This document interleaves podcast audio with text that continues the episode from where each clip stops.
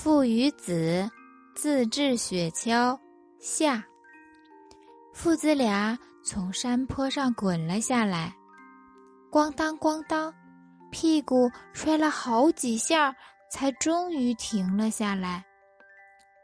他们顾不得屁股疼，赶紧跑回去去看雪橇。可令人失望的是，雪橇散落了一地。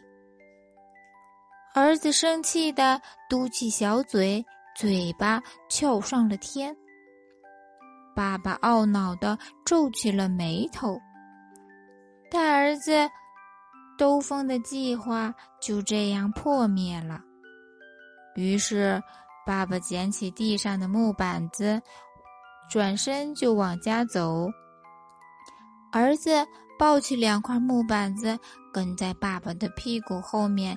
走着，父子俩就这样默不吭声的走呀走呀。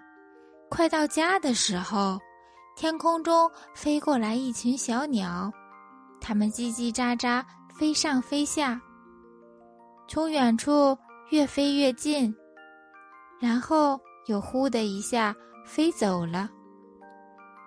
这群小鸟好像有魔力似的。他们把父子的糟糕心情也给带走了。爸爸扭头看看儿子，笑了笑。儿子紧跑两下，跑到了爸爸的身侧，牵起爸爸的手。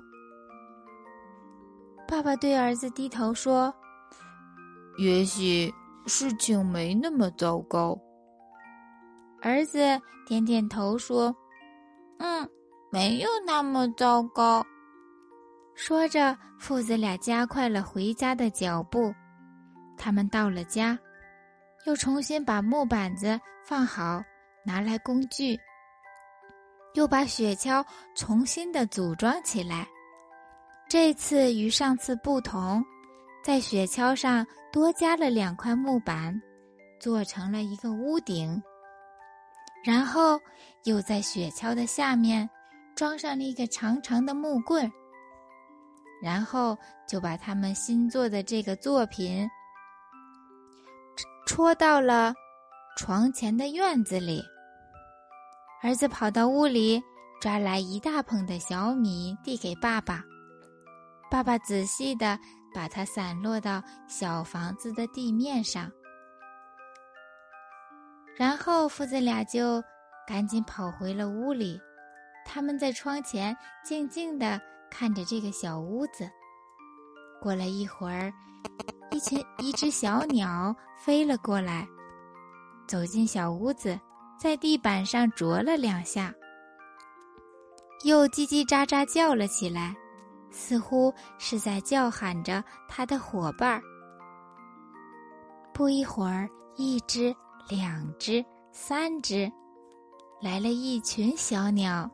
它们高兴地啄着米，唱着歌。父子俩就把一个破旧的雪橇，给小鸟们做了一个温暖的家。